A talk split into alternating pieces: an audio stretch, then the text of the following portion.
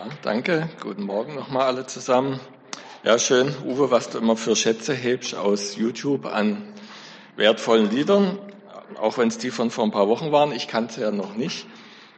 Und das eine hat mich besonders berührt mit dem gezeichneten Männchen und der Sackgasse. Da hatte ich so einen Gänsehautmoment. Das werdet ihr nachher noch verstehen, warum. So, also nicht erschrecken, gibt keine Weihnachtspredigt. Ist ja schon wieder zwei Monate her.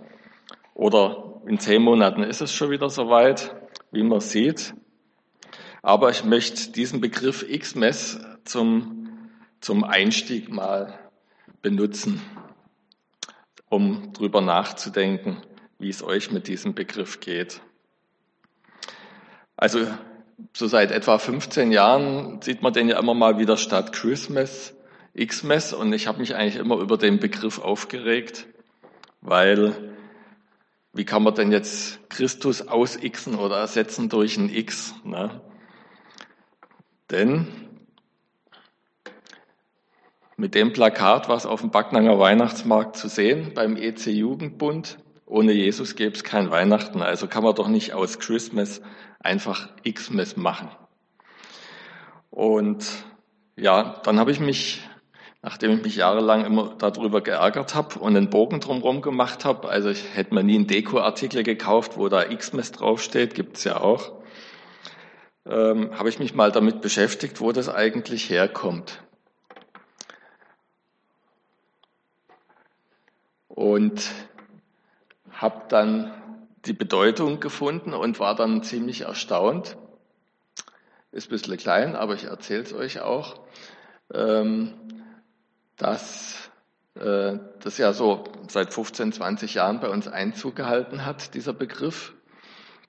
Und ja, zuerst fand ich mal die Info interessant und dem konnte ich mich natürlich voll anschließen, dass 2008 die Gesellschaft für deutsche Sprache dieses Wort Xmas zum nervigsten und überflüssigsten Wort des Jahres gekürt hat. Und dann fand ich aber interessant die Ableitung, dass das X von der griechischen Bezeichnung für den Namen Christus herrührt. Und Christus wurde in der frühchristlichen Zeit nämlich durch, ich kann das Wort jetzt leider nicht vorlesen, also das mit X beginnt, ähm, auch wurde so Christus bezeichnet und auch in der lateinischen Sprache wurde so Christus übersetzt. Und im Griechischen wurde also Christus dann immer wieder mit X auch abgekürzt. Und bei uns geriet das aber in Vergessenheit, aber die Engländer haben das bis heute beibehalten, dass das X für Christus steht. Und so entwickelte sich dann mal dieses X-Mess da draus statt Christmas und äh, also gar keine neumodische Erscheinung, sondern man hat bis ins Jahr 1551 zurückverfolgen können, dass da der Begriff X-Mess schon mal gebraucht wurde. Also ein bisschen wurde ich dann beruhigt. Eigentlich sogar steht ja für Christus und ist nicht Christus ersetzt. Und trotzdem kann man sich, glaube ich, dem Eindruck nicht erwehren, dass gerade von Leuten, die vielleicht mit Jesus nicht so viel zu tun haben, wenn man dann so Plakat sieht, 25.12. X-Mess-Party, wo es vielleicht auch nicht unbedingt um Weihnachten geht, ähm, dass das besonders gern von Leuten verwendet wird, X-Mess, die nicht unbedingt äh, Weihnachten in unserem Sinn feiern oder Jesus nachfolgen. Und das als Einstieg, deswegen als Gedanke zur, zur Predigt, ähm, ja, dass doch irgendwie da manche Leute dieses Wort gern nehmen, um einen Bogen um Christus zu machen, um Jesus sozusagen auszuixen. Jetzt ist ja immer leicht auf andere zu zeigen, aber es gibt ja den äh, Spruch, ne, wenn man auf andere zeigt, zeigen drei Finger zu einem selbst. Ähm, kann es uns denn auch passieren, dass wir Jesus ausixen? Wollen wir ja auf keinen Fall. Machen wir doch nicht, oder? Aber dann habe ich gemerkt, ähm, dass in bestimmten Situationen ähm, ich auch dazu neige, dann Jesus manchmal auszuixen oder wegzulassen. Zum Beispiel, ich, ich äh, merke vielleicht, oh, ich werde krank und ich lasse im Hauskreis für mich beten. Und ich war dann nur bei der Arbeit einen Tag krank und bin dann am übernächsten, geht's mir schon wieder gut, bin schon wieder da. Die Kollegen sagen, oh, schon wieder fit. Und sage ich dann, ja, im Hauskreis haben sie für mich gebetet. Wahrscheinlich sage ich dann, ja, bisschen Vitamine eingeworfen, ja, oder ein, ein starker Kerl haut halt nichts um oder man erzählt sonst was, aber wahrscheinlich doch nicht dann vom Gebet im Hauskreis. Anders in der Gemeinde, da hat man dann irgendwie die andere Version, ja, also Gebet wurde erhört. Äh, und da gibt es irgendwie dann manchmal zwei Versionen, die man irgendwie anpasst an die Welt außerhalb der Gemeinde und quasi doch Jesus dann ausixt. Und das ist ja eigentlich nicht schön. Das wollen wir doch eigentlich nicht. Und wie für alle Unzulänglichkeiten, die, die so Menschen passieren und die uns passieren können, ist ja das Schöne, dass wir auch in der Bibel Beispiele finden. Denn auch die Männer der Bibel und die Menschen der Bibel waren ja nicht unfehlbar. Und so wollen wir jetzt mal reingucken in 4. Mose 20, die Verse 2 bis 12. Mose und Aaron enttäuschen den Herrn. Was war da los?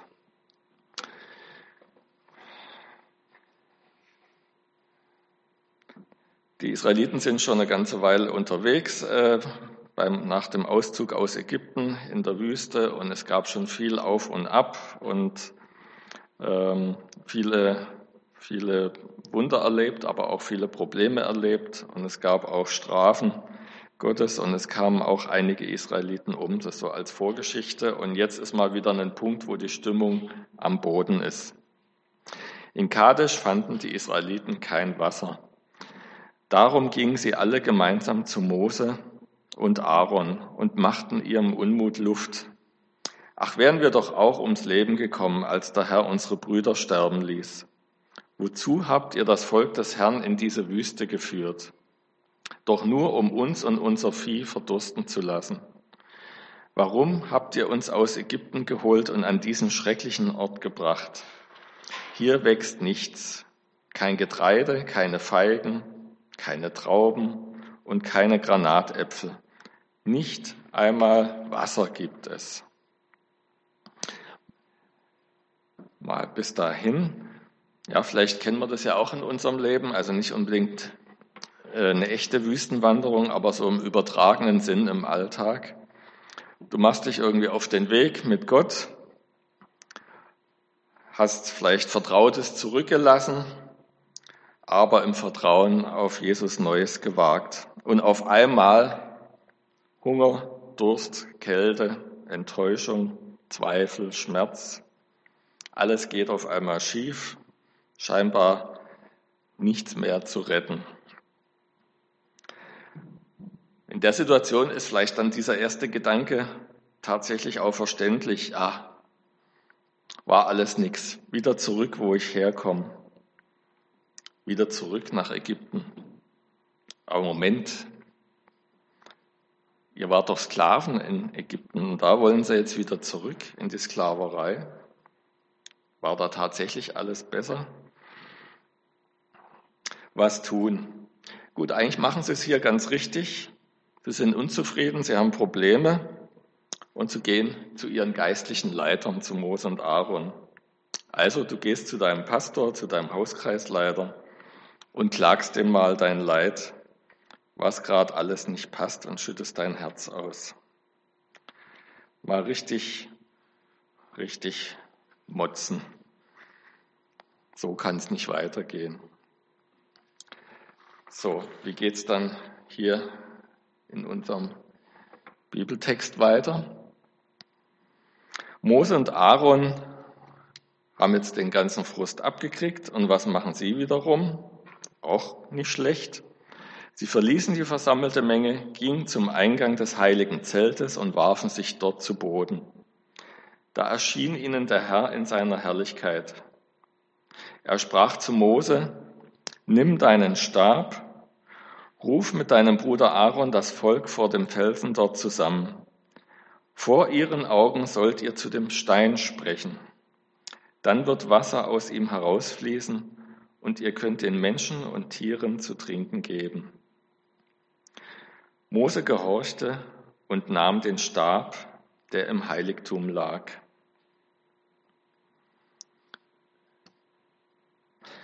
Ja, sie gehen zu Gott, sie, sie fragen Gott um Hilfe und er antwortet auch. Gott hat eine Lösung für sie. Und sie fassen neuen Mut. Es gibt einen Ausweg aus der Sackgasse und Gott wird uns helfen.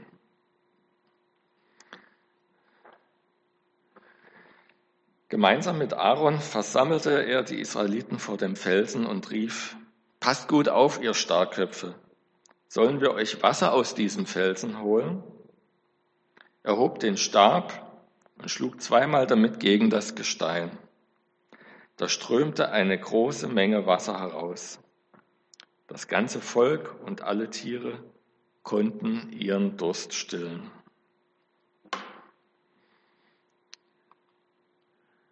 Eine große Menge Wasser, vielleicht nicht ganz so viel wie hier, das sind die Hooker Forts in Neuseeland. Da strömen pro Sekunde über 220.000 Liter Wasser, elf Meter in die Tiefe.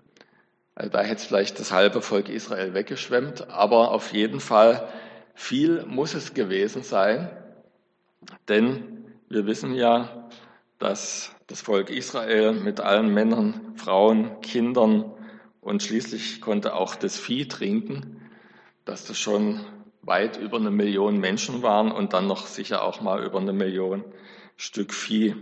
Also da muss schon ein bisschen mehr wie so ein kleiner Brunnen gewesen sein. Da muss schon enorm viel Wasser geflossen sein. Also ein Riesenwunder, das Gott hier tut, um den Israeliten wirklich neues Leben zu geben, neue Kraft, neuen Mut.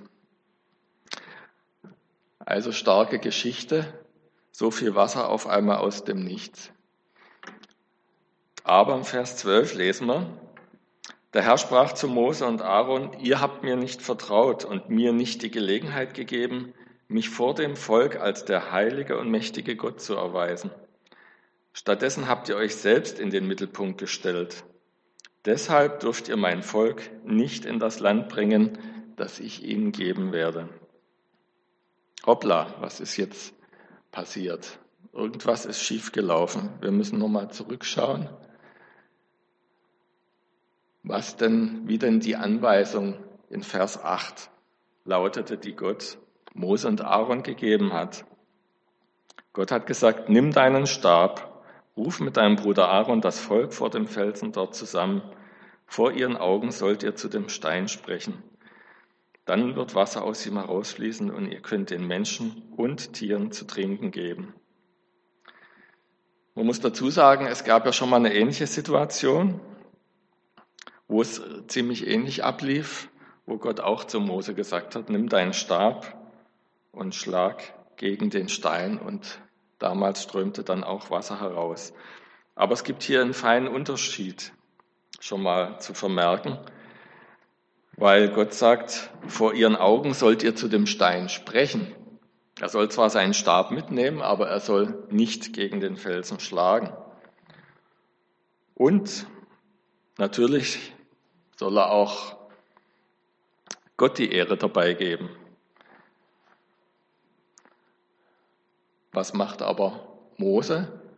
Pass gut auf, sollen wir euch Wasser aus diesem Felsen holen? Also Mose und Aaron, wir holen euch jetzt Wasser hier raus. Ne? Irgendwie Gott ausgeixt. Vergisst er mal so nebenbei, dass eigentlich das Wunder Gott wirken wird. Und da wird es immer kritisch. Also wenn irgendwo jemand um Heilung betet oder ein Heilungsprediger unterwegs ist, der nicht auf, auf Gott weist und dass äh, jedes Wunder durch Jesus getan wird, dann ist Vorsicht geboten. Und das ist der Punkt, den eben dann auch Gott Mose vorwirft. Ihr habt mir nicht die Gelegenheit gegeben, mich vor dem Volk als der heilige und mächtige Gott zu erweisen. Was dieses Wunder jetzt Gott vollbringt. Ja. Und dann die Strafe, ihr werdet das Volk nicht in das Land bringen, das ich ihnen geben werde. Ja, ist vielleicht den meisten von euch bekannt, dass Mose zwar das heilige Land sehen, aber nicht betreten darf.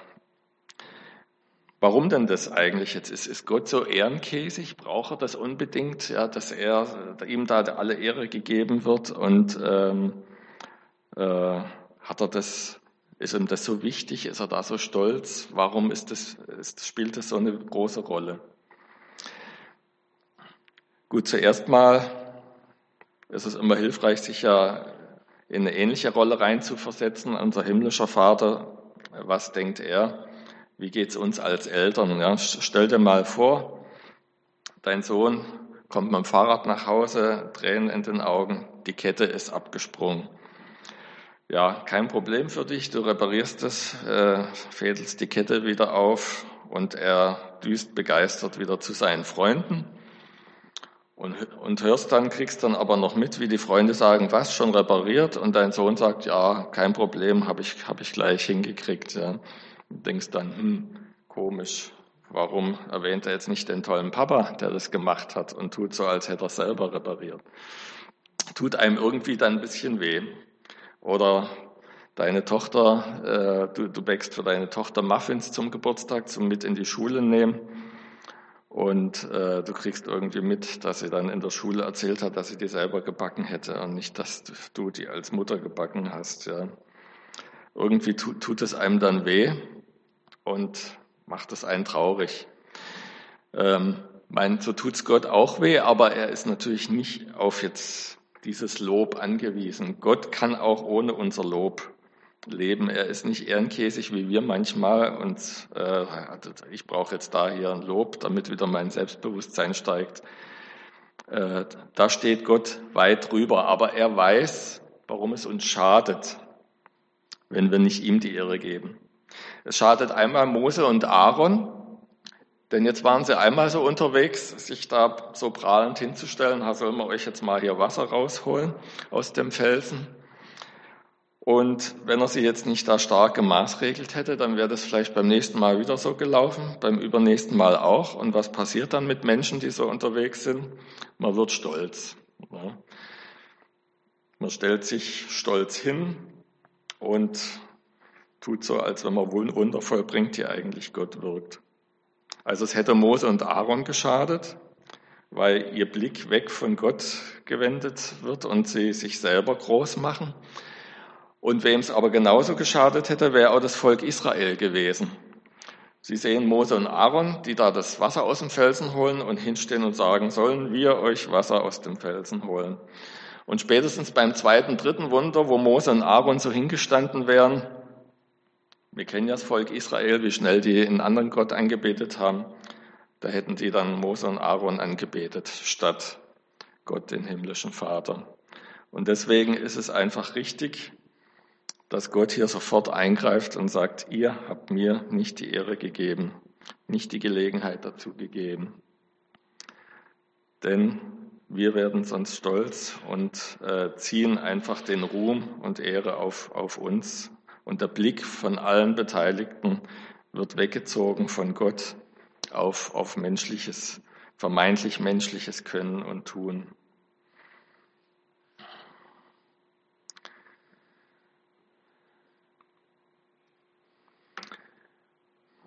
Fassen wir es nochmal zusammen. Bei Schwierigkeiten und Zweifeln den Überblick behalten. Klingt erstmal leicht gesagt, aber dass man einfach nochmal in Ruhe sich besinnt, wo komme ich her und wo will ich hin und dass wir uns Orientierung bei Gott holen und ihm vertrauen. In meinem Auto habe ich ein Navi, da hat das Kartenmaterial Stand 2016. Deswegen kann ich dem nie so ganz trauen. Wenn ich irgendwo hinkomme, wo eine neue Straße gebaut ist, ein neuer Kreisverkehr, ähm, muss ich immer aufpassen, was jetzt das Navi meint, was da los ist und was tatsächlich da für Straßen sind. So ist es bei Gott zum Glück nicht. Wenn er uns wohin führt, er, weiß, er hat immer das absolut aktuelle Update und weiß, kennt jede Ecke, jeden Stein, jeden Grashalm, wo er uns hinführt. Und das war das Bild, das ich heute Morgen beim Frühstück bekommen hatte, so mit dieser Sackgasse. Deswegen fand ich das bei dem zweiten Lied ganz toll mit den gezeichneten Figuren, wie die Figur da die Straßen lang lief. Und ich weiß nicht, ob es euch dann aufgefallen ist, wie es dann äh, die Figur so an einer, an einer Weggabelung stand und dann das Sackgassenschild kam und dann die Verzweiflung kam. Ne? Ähm, hier geht's ja nicht weiter. Und da finde ich es einfach wichtig, ja, dass wenn man dann vermeintlich in so eine Sackgasse gelaufen ist und verzweifelt ist und denkt, es geht nicht weiter, dass man dann eben genau an diesem Punkt innehält. Den Überblick behalten, wo komme ich her und wo will ich hin. Dass man nicht in dieser ersten Verzweiflung, schrecklich, hier geht's nicht weiter, einfach wieder zurückläuft, wo man herkommt. Denn was war da, wo man hergekommen ist? Da war ja irgendwas nicht, hat nicht mehr gepasst, sonst wären wir nicht auf dem Weg woanders hin. Ne? Bei den Israeliten war es die Sklaverei, wo sie herkamen. Bei uns ist es vielleicht irgendwas, was anderes, Schwieriges gewesen. Und deswegen sind wir unterwegs mit Gott und er führt uns woanders hin. Aber trotzdem gibt es ja immer wieder Herausforderungen auf diesem Weg. Ich finde es interessant, dass es Sackgassen gibt. Ähm, vielleicht ist das euch auch schon mal aufgefallen. Äh, da gibt es dann extra noch ein Zusatzschild, dass das eben nur eine Sackgasse für, für Pkw ist, aber nicht für Fußgänger und Fahrradfahrer. Ne? Da geht es dann doch noch weiter. Und ich muss dann so wie dieses gezeichnete äh, Männchen da in dem einen Lied heute Morgen so dran denken, wenn wir jetzt zu Fuß unterwegs sind, in so eine Sackgasse kommen und wir sehen vielleicht nicht den Feldweg, der weitergeht, weil da parkt so ein, so ein Mercedes-Sprinter, parkt da davor und wir gucken so rum, sehen keinen Ausweg. Und so geht es uns ja manchmal im Alltag, wir sehen keinen Ausweg. Und da ist es einfach wichtig, dass wir offen bleiben für Gottes Kreativität. Denn er hat für ein und das gleiche Problem unendlich viele Lösungen. Bei, den, bei Mose und Aaron war es jetzt zweimal dieses Wasserproblem. Die Israeliten hatten Durst, waren verzweifelt. Und einmal sollte er eben mit dem Stab gegen den Felsen hauen. Beim zweiten Mal sollte er zum Felsen sprechen. Und wir sind manchmal auch in der Gefahr, wenn wir einmal erlebt haben, wie Gott eingreift, wie er uns geholfen hat, dass wir dann dieses Muster im Kopf haben, denken, ah ja, so hat's ja funktioniert. Aber Gott ist so kreativ und vielfältig. Er hat so viele Lösungen und, und Wege für uns. Es wäre ihm einfach und uns vielleicht auch zu langweilig, wenn alles immer nach dem gleichen Muster funktionieren würde. Deswegen bleib einfach offen was, was dran sein könnte, was Gott jetzt für eine Lösung hat. Und wenn vielleicht bei Problemen am Arbeitsplatz das mal eine Lösung war, zu kündigen und einen neuen Arbeitsplatz zu suchen, dann heißt das nicht, dass das jedes Mal die Lösung ist. Gott hat dann immer wieder auch neue Wege, andere Wege. Ja, und vielleicht laufen wir mal rum und gucken hinter den parkenden Sprinter und entdecken da den Feldweg, der auf schöne Wiese am Bach entlang führt und dass es da doch ganz toll weitergeht. Oder wenn wir doch so verzweifelt äh, da dann auf dem Boden sitzen und nicht mehr ein noch auswissen, vielleicht kommt auch der Fahrer vom Mercedes Sprinter und fährt einfach weg und dann sehen wir den Weg wo wir nicht für möglich gehalten haben, dass es aus der Sackgasse einen Ausweg gibt. Was auch wichtig ist und was wir hier sehen, Murren ist erlaubt.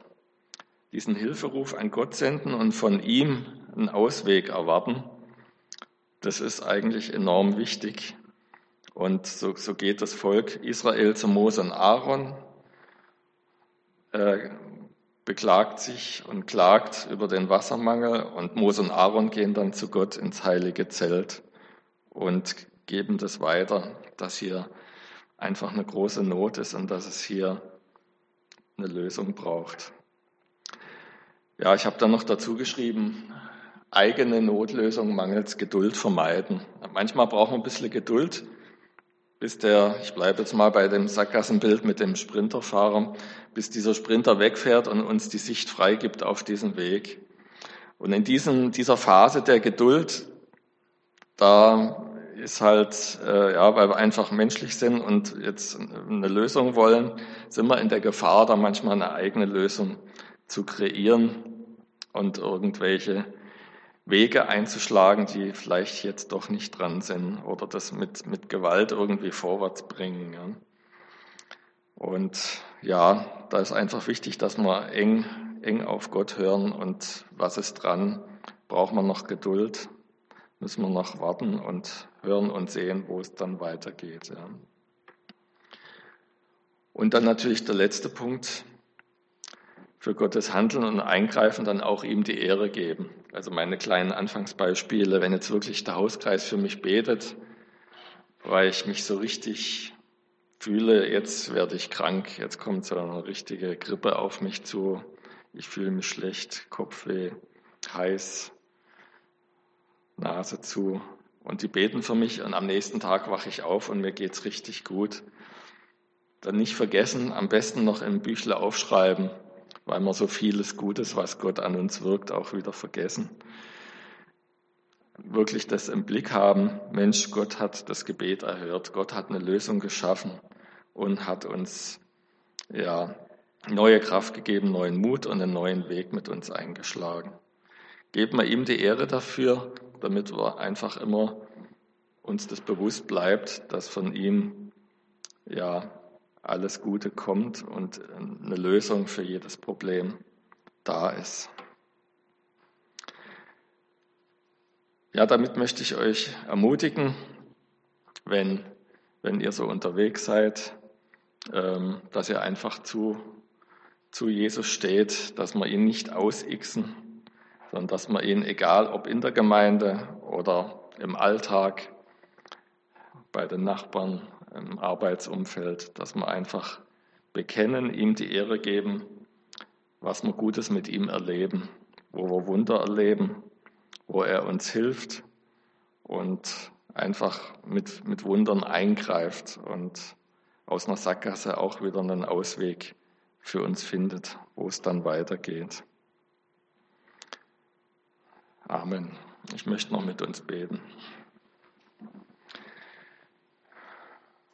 Ja, danke, Vater im Himmel, dass, dass du an unserer Seite unterwegs bist und dass du deine Hand ausstreckst zu uns und dass du dir wünschst, dass, dass wir diese Hand immer wieder ergreifen, dass wir sie voll Hoffnung, voll Glaube und voll Mut festhalten.